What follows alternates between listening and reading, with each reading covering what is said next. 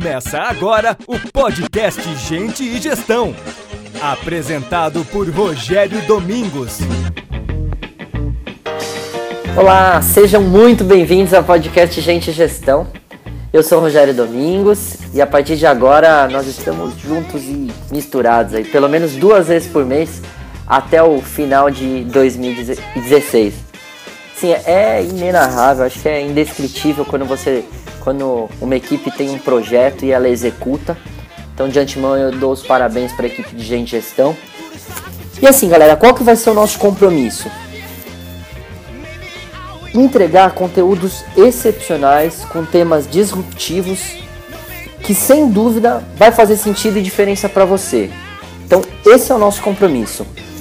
E hoje a gente já começa com um episódio bem legal. Eu vou explicar para vocês como vai ser o podcast Gente e Gestão. E para o primeiro episódio a gente convidou um cara que particularmente eu admiro muito e que dispensa comentários. Tá? Por diversas competências, é um cara estrategista, líder, um excelente gestor e um pai excepcional também. De quem que eu estou falando? Estou falando do novo CEO da Action Line, Eduardo Pérez, mais conhecido pelos corredores como Edu, Edu vai nos contar um pouco da sua história, de como planeja, executa e faz gestão de uma grande organização. E afinal, né, gente, ninguém assume a presidência de uma empresa, principalmente uma empresa do grupo WPP, à toa. Então você não sai daí que o nosso episódio de boas-vindas já começou. Qual é o principal objetivo do projeto Podcast Gente Gestão? É, na, na verdade não é mais um projeto, já é uma realidade, mas o nosso principal objetivo vai ser discutir temas como empreendedorismo dentro e fora das organizações. Vamos falar sobre protagonismo em recursos humanos. Vamos construir conteúdos que façam sentido para você e que impacte de alguma forma na sua vida. Pô, tem tantos temas aí como tecnologias disruptivas, é, tendências que certamente vão influenciar o nosso futuro.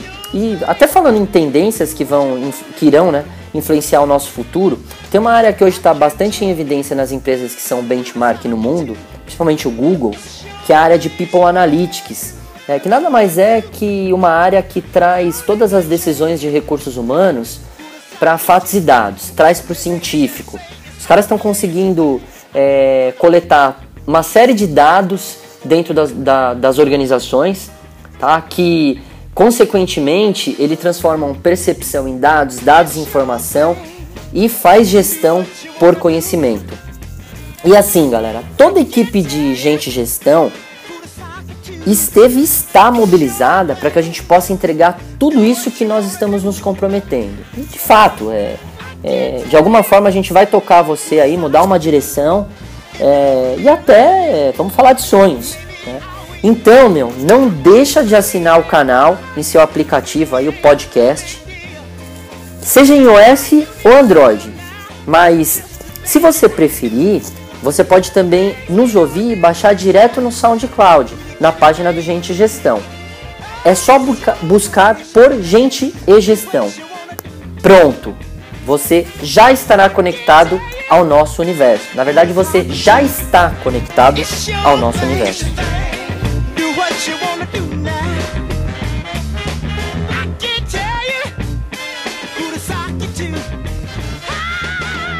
E o que você pode esperar do podcast Gente Gestão?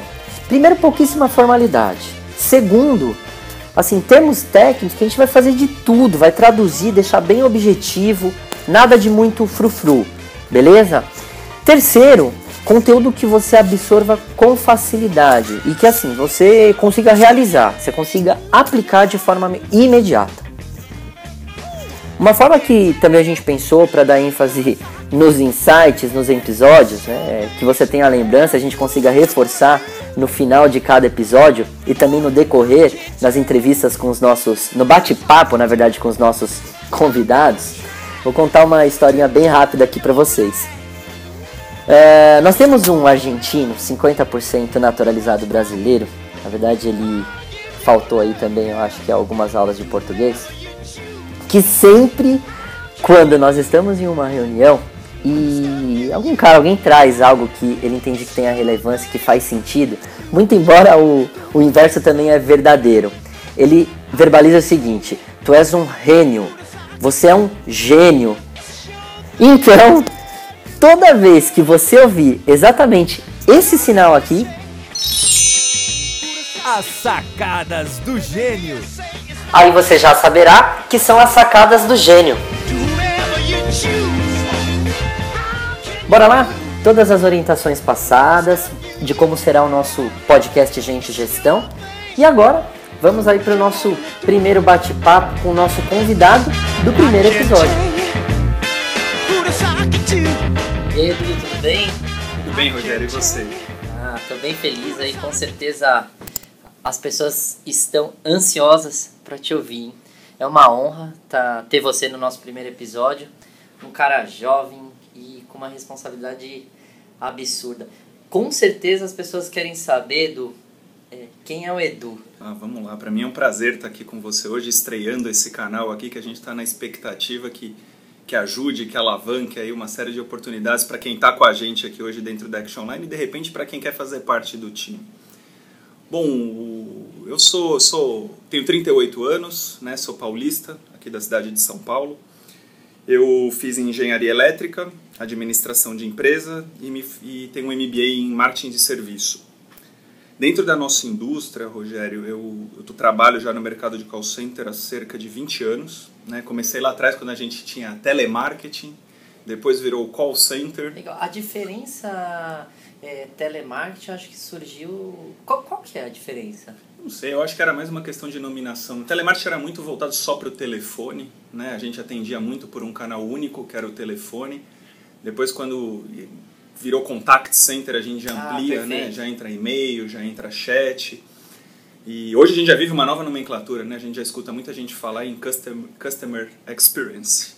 Né, que a gente está atendendo o cliente através da multicanalidade toda e da melhor forma possível, está estando muito preocupado com a experiência dele, mais do que o contato dele, com a experiência que ele tem. Ah, perfeito, porque eh, você percebe que esses, esses quando você liga, faz contato, é, ele te dá essa possibilidade de você ser atendido por vários canais. Né? Então, praticamente essa é a evolução da questão do call center. Essa né? é a evolução, seja, é. A ampliação do acesso que a pessoa pode ter. Né? Hoje a gente já tem mídia social, e acho que as empresas estão procurando isso, né? A gente escuta muito dos nossos contratantes, a gente tem que atender desde a pessoa que quer falar via telefone, a pessoa que está mais antenada, normalmente os mais jovens, hoje a gente já fala em WhatsApp, né? Legal. né? atendimento pelo Facebook, é interessante, a gente está se adaptando. E, e porque também, é, eu acredito, né, do que esse público, ele, ele se atualiza, né? Ou seja, você vai ter uma, uma população que ela se renova, né? Então ela vai querendo ser atendida num formato diferente. Eu acredito que seja isso. Essa é a ideia. Interessante. E, e hoje os, os seus clientes, eles exigem esse tipo de multicanalidade ou ainda esses é, você como fornecedor sente que o canal via voz ainda representa boa parte, ou seja, não sei se eu fui claro, assim, esses clientes eles querem mais voz ou é, eles também contratam você é, só para um exemplo, só para o serviço via chat? Não, a gente tem de, dentro do, do perfil de cliente da Action Line, a gente tem né, de to, todas as verticais de negócio. Eu acho que é, existe uma preocupação muito grande em manter o canal de voz, né? O pessoal, a, a, gente fala muito em robô, em automatização, mas a gente sente que especialmente aqui no Brasil, o, o brasileiro ele é muito muito tem, tem uma necessidade de falar com o humano. Eu, eu brinco muitas vezes a gente tá, entrou na URA a pessoa já está apertando 0 ou 9, que é o botão que ele sabe que vai cair no humano. Mas acho sim, vejo uma evolução, as pessoas procurando, porque vem a geração dos milênios e com eles é a coisa mais rápida, né? Talvez nem o e-mail nem o chat se adequam para esse perfil. É mais uma coisa via WhatsApp, né? Eu já ouvia de algum cliente, poxa, mas eu mandei minha dúvida lá, escrevi no saque, já tem três horas e ninguém me responde. Né? Então é, é, muito, eles querem uma coisa muito real time.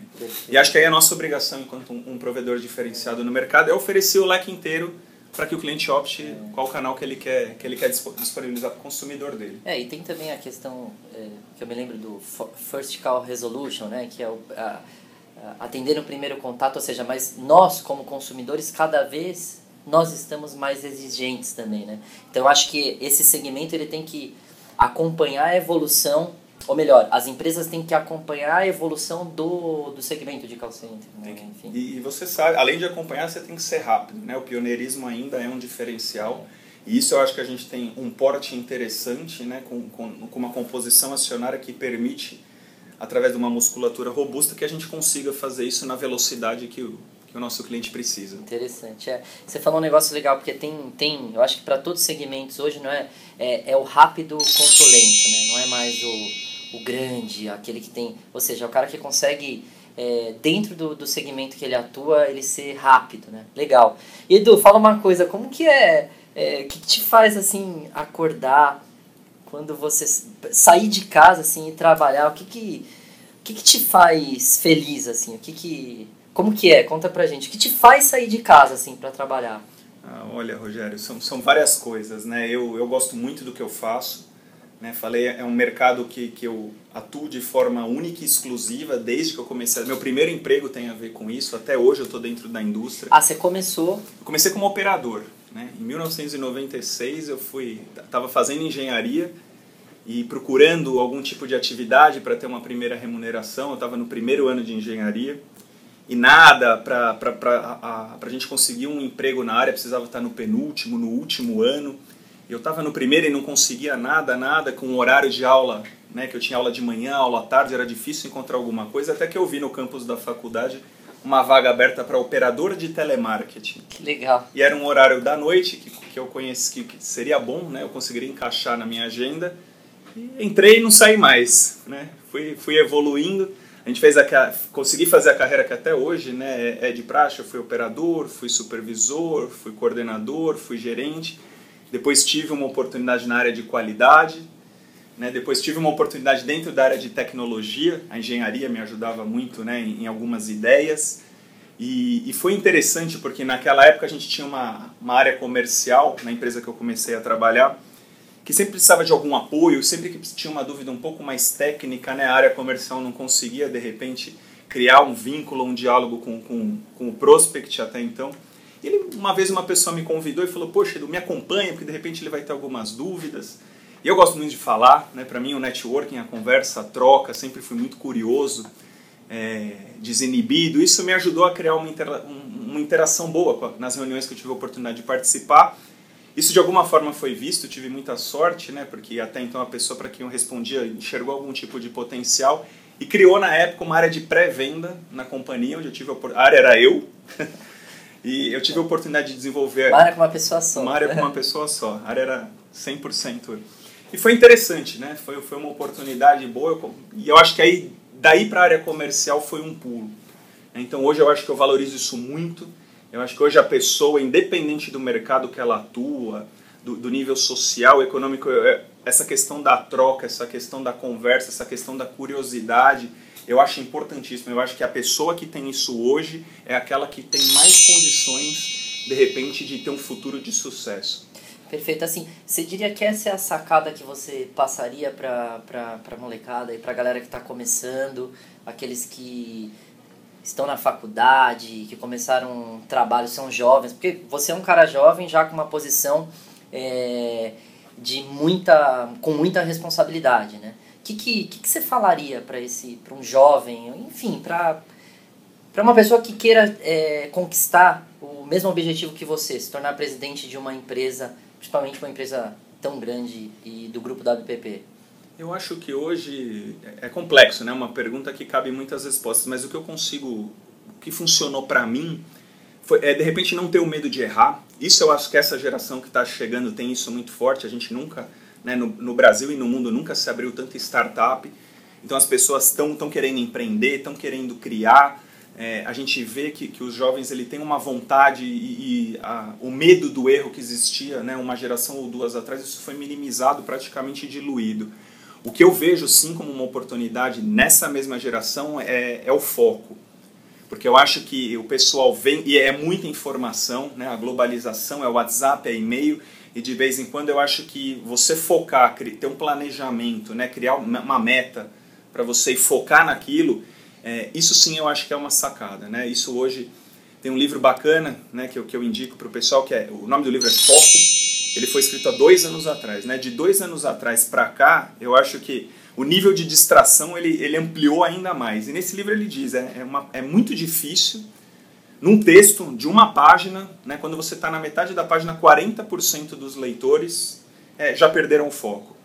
Então eu acho que isso é um exercício né, que, é, que se eu puder dar algum tipo de, de, de dica, é, é traçar, é focar e é estressar ao máximo aquilo que você está se predispondo a fazer. Excelente. É, eu acho que você falou um negócio super interessante, porque o que eu também acho é que as universidades, as faculdades, elas ensinam bastante a questão do planejar, o conceitual.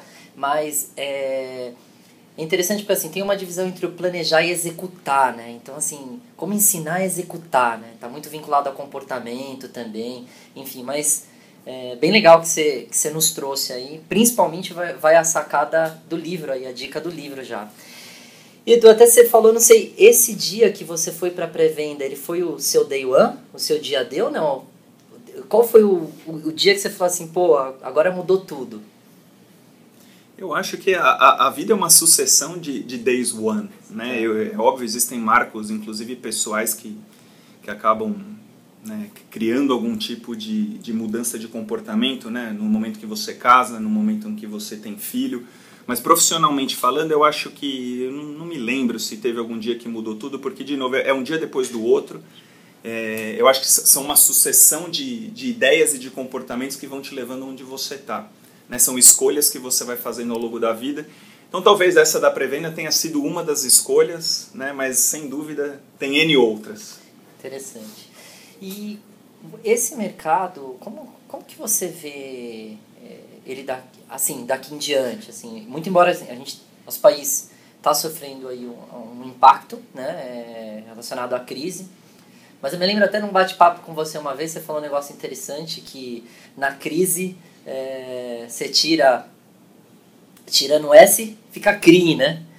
É, muito embora eu, tô, acho que respondendo essa pergunta, mas é, eu acho legal você, você conseguisse falar sobre isso. É, as crises elas acontecem, né? Num país ou num mercado específico, é cíclico, isso vai e volta, isso em algum momento vai aparecer. Sem dúvida, o momento que a gente vive no Brasil é, é delicado, mas é isso que a gente tinha falado no passado, Rogério. Eu acho que um momento de crise é um momento de criação, de reinvenção, né? onde as pessoas têm que de alguma forma inovar, pensar diferente, criar algum diferencial né, seja na vida pessoal, seja na vida profissional, seja num produto ou num serviço que você coloca à disposição do mercado. Né? Tem, tem, um outro livro muito interessante, a gente vai falar bastante de livro que você vai ver que é uma paixão que eu tenho aqui. Legal. Tem um livro que o título do livro é né, do Nizanguanais, Enquanto os outros choram, choram eu vendo lenços. Então eu acho que é, eu, eu gosto muito desse, dessa, desse lance de criatividade, da pessoa querer fazer diferente é, acho que você não precisa esperar uma crise para ter esse tipo de atitude, mas acho que é na crise que isso acaba aflorando. Né? A gente precisa viver um período um pouco mais conturbado para criar aí soluções de contorno. Perfeito. É, tem aquela a máxima, né, que é a gente cresce na crise, né? E muito embora existem muitas empresas também que surgem na crise, né? É, é, aproveitando de uma situação que é, de repente é, de fato é o óbvio e ninguém viu e o cara vai lá e ganha muito dinheiro e e falando nisso, assim, a gente vê, a gente vai falar muito nesse canal sobre é, tecnologia, sobre disrupturas, né? Que nem a gente vê aí o próprio WhatsApp quebrando é, praticamente o, o, o a, a questão das empresas de telefonia, quebrando não, né? Mas é, influenciando diretamente numa receita que também era representativa quando se compara o WhatsApp por SMS. Então, assim, tem muita coisa aí que está rolando no mundo e que você acha que como que a, o segmento de call center ele ele que que que que tem que você acha que é de mais inovador?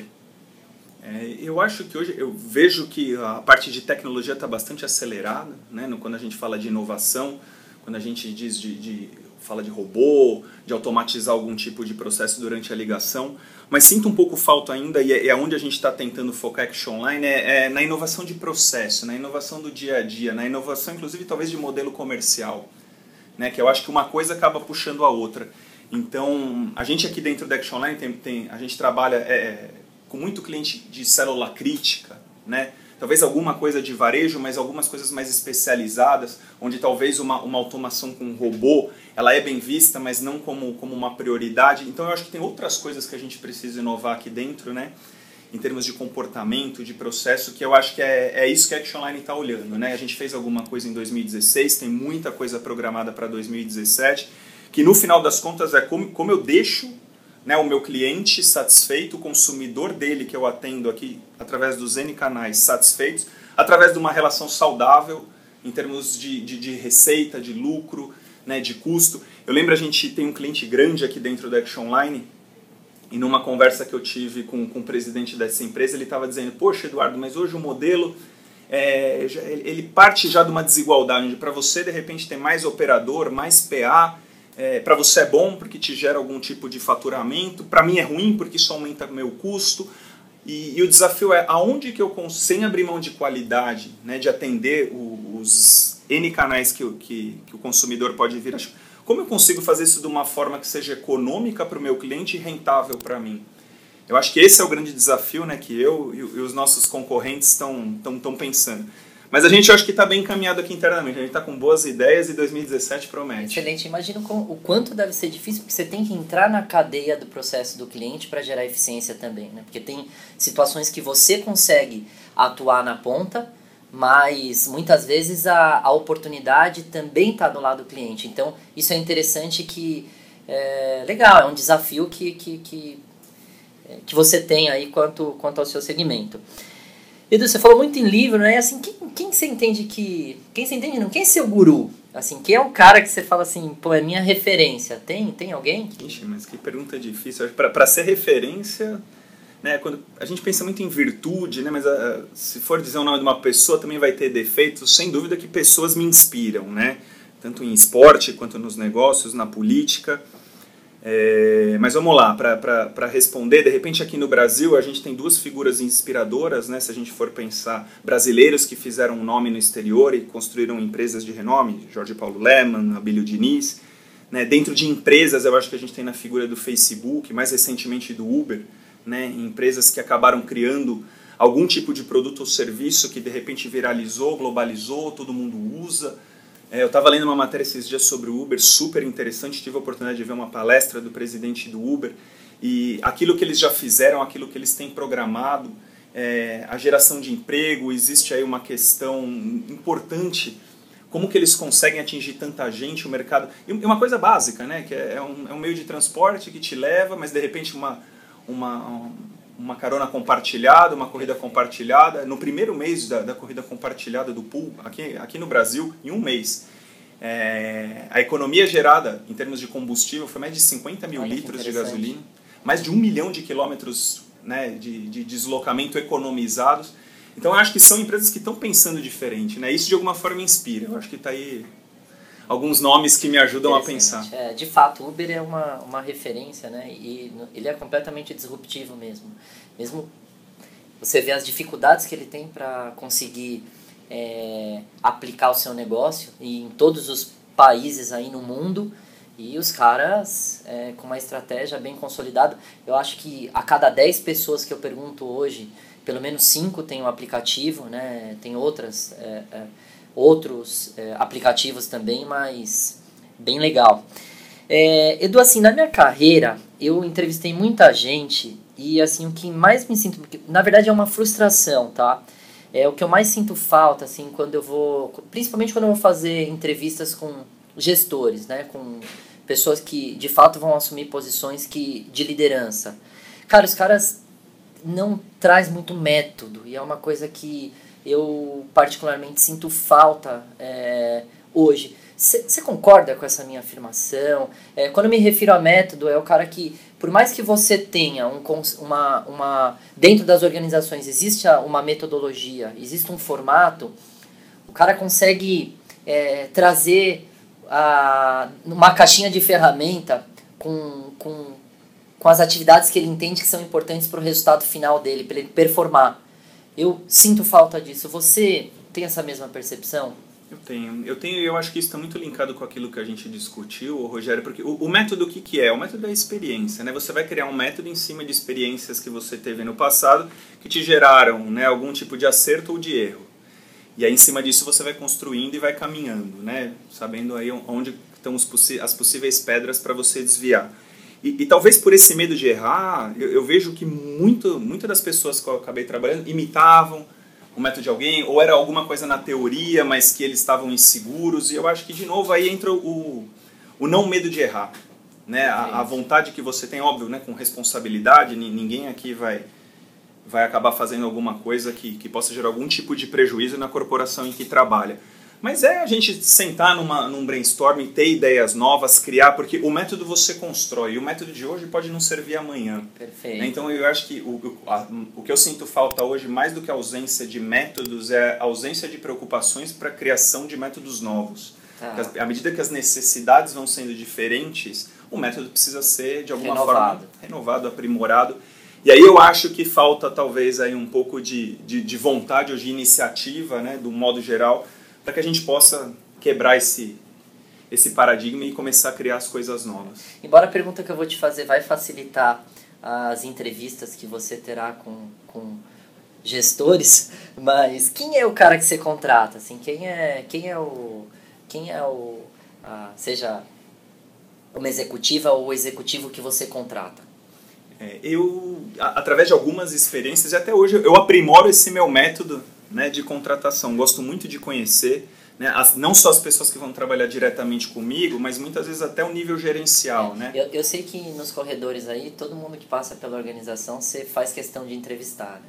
Eu, go eu, gosto, eu gosto de conversar, né? bater um papo, conhecer. Eu não sei se eu sei entrevistar, eu sei que né, como eu te disse, desde o começo a troca para mim é importante e a gente vai adquirindo algumas percepções, né, vamos chamar até de intuição, que, que me ajudam de repente a, a fazer uma avaliação se aquela pessoa tem o nosso DNA ou pode vir a ter o nosso DNA. Mas existem coisas que, que num papo, de repente, de 15, 20 minutos, a gente consegue de alguma forma né, observar.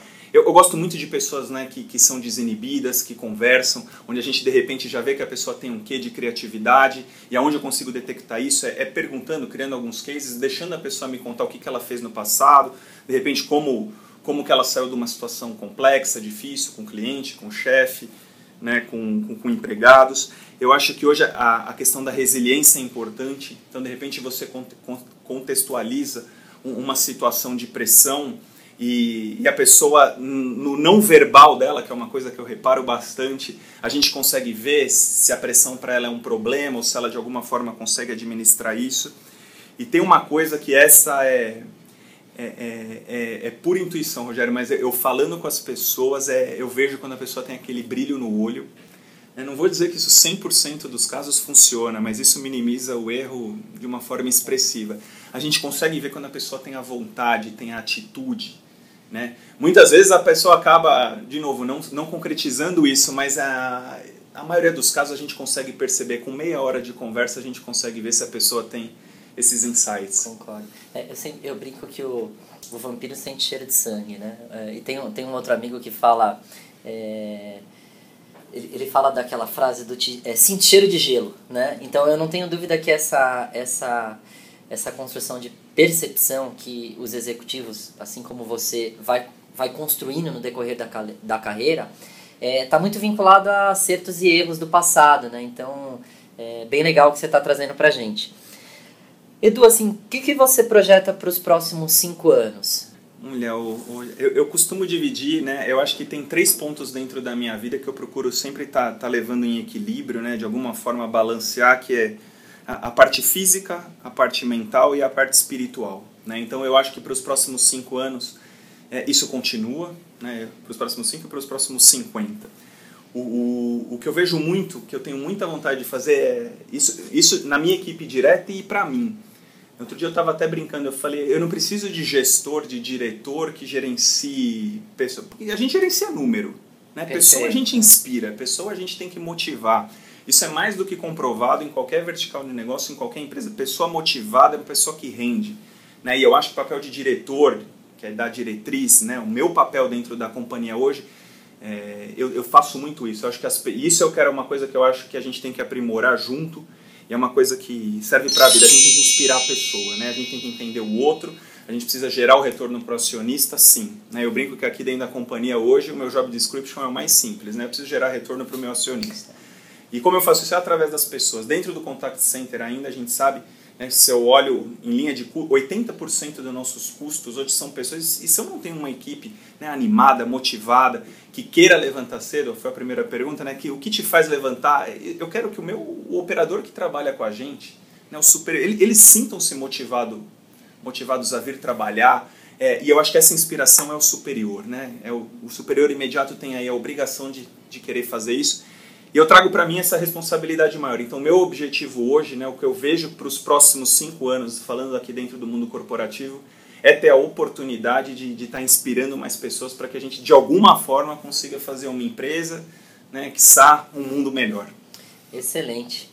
Edu, obrigado. Estou muito feliz né, por ter feito esse bate-papo com você. Não tenho dúvida que tudo que você está trazendo para a gente vai, vai servir para muitas pessoas e muito obrigado. É um prazer. Para mim foi uma honra. Sempre que convidar, eu vou estar à disposição. E como uma mensagem final, queria deixar para todo mundo que estiver ouvindo, de repente, aí nossos operadores, supervisores, é, vem conversar. Né? Eu estou aberto, eu gosto da interação. Sintam-se à vontade. Uma ideia, de repente, algum desafio que vocês queiram colocar. Sintam-se à vontade. A minha sala fica aberta. A gente, dentro da sala da diretoria da Action Line, não tem paredes. É, a gente estimula que isso aconteça. E se você de repente está ouvindo é, esse podcast acha que tem algum tipo de contribuição e já está aqui trabalhando com a gente na Action Online, por favor, me procura. A gente pode trocar uma ideia, vai ser um prazer. Se você que está ouvindo não trabalha na companhia, mas de repente se interessou, acha que tem a ver né, com o discurso, né, com, com aquilo que a gente conversou nesses, nesses minutos aqui, procura o nosso RH, conversa com a gente que serão muito bem-vindos, né? Vamos inspirar mais pessoas aí, Rogério. Muito bom, é isso aí. Edu, mais uma vez muito obrigado e Valeu, até o próximo amigo. podcast. Muito obrigado. Interessante o mindset do Eduardo Pérez, né, galera? Assim, é, o que, que para mim significa mindset? É a linha de raciocínio que direciona a vida das pessoas. É um modo de pensar. Aí vamos lá. O modo de pensar do cara foi construído e sustentado com método. Começou como operador de telemarketing, estudava engenharia e se tornou presidente de um dos principais call centers do Brasil, que faz parte de um, de, do maior grupo de comunicação do mundo, que é o grupo WPP. Então, se você que está aí ouvindo, você está se identificando, você também é estudante, é, ou você, independente da, da, da, posição que você ocupa agora, mas você quer um próximo passo para a sua vida, eu tenho aí também uma dica: tirar os reclamões da sua frente, tirar os mimimis tirar os conspiradores, não se auto-sabotar, trabalhar, estudar. Tem um cara que fala que sempre a onda grande vai vir. Tem gente que vai mergulhar e tem gente que vai dropar, que vai remar nela. Então, se você já está ouvindo o nosso podcast, Gente Gestão, você já está pelo menos remando para uma onda aí de bastante protagonismo, conquistas e conhecimento. Eu vou me despedindo por aqui. Eu deixo vocês agora aí com as nossas sacadas do gênio. Eu sou o Rogério Domingos e até o próximo episódio. Gente Gestão.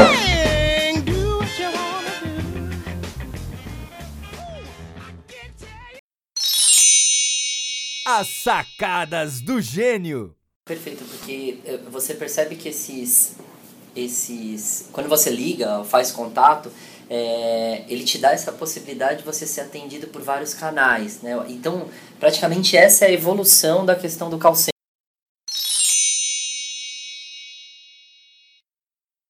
que vem a geração dos milênios e com eles é a coisa mais rápida, né? Talvez nem o e-mail nem o chat se adequam para esse perfil. É mais uma coisa via WhatsApp. É, é, é o rápido contra o lento, né? Não é mais o o grande, aquele que tem. Ou seja, o cara que consegue, é, dentro do, do segmento que ele atua, ele ser rápido. Né? Eu acho que hoje a pessoa, independente do mercado que ela atua, do, do nível social, econômico, é, essa questão da troca, essa questão da conversa, essa questão da curiosidade, eu acho importantíssimo. Eu acho que a pessoa que tem isso hoje é aquela que tem mais condições, de repente, de ter um futuro de sucesso. Essa mesma geração é, é o foco.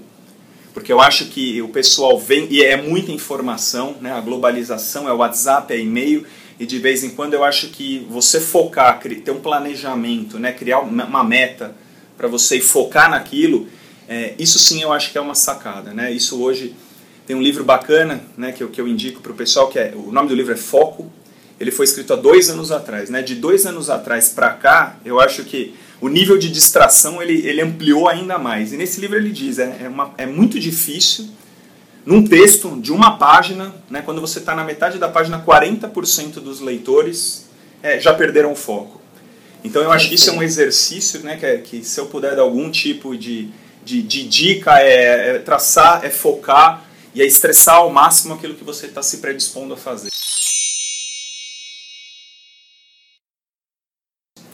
Então eu acho que é, eu, eu gosto muito desse, dessa, desse lance de criatividade, da pessoa querer fazer diferente. É, acho que você não precisa esperar uma crise para ter esse tipo de atitude, mas acho que é na crise que isso acaba aflorando. Né? A gente precisa viver um período um pouco mais conturbado para criar aí soluções de contorno.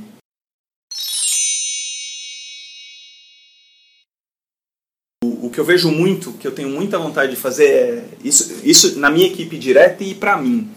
Outro dia eu estava até brincando, eu falei, eu não preciso de gestor, de diretor que gerencie pessoa, porque a gente gerencia número. Né? Pessoa a gente inspira, pessoa a gente tem que motivar. Isso é mais do que comprovado em qualquer vertical de negócio, em qualquer empresa. Pessoa motivada é uma pessoa que rende. Né? E eu acho que o papel de diretor, que é da diretriz, né? o meu papel dentro da companhia hoje, é, eu, eu, faço muito isso. Eu acho que as, isso eu quero uma coisa que eu acho que a gente tem que aprimorar junto e é uma coisa que serve para a vida. A gente tem que inspirar a pessoa, né? A gente tem que entender o outro, a gente precisa gerar o retorno para o acionista, sim. Né? Eu brinco que aqui dentro da companhia hoje o meu job description é o mais simples, né? Eu preciso gerar retorno para o meu acionista. E como eu faço isso é através das pessoas. Dentro do contact center ainda a gente sabe né, se eu olho em linha de 80% dos nossos custos hoje são pessoas, e se eu não tenho uma equipe né, animada, motivada, que queira levantar cedo, foi a primeira pergunta, né, que o que te faz levantar? Eu quero que o meu o operador que trabalha com a gente, né, o super, ele, eles sintam-se motivado, motivados a vir trabalhar, é, e eu acho que essa inspiração é o superior. Né?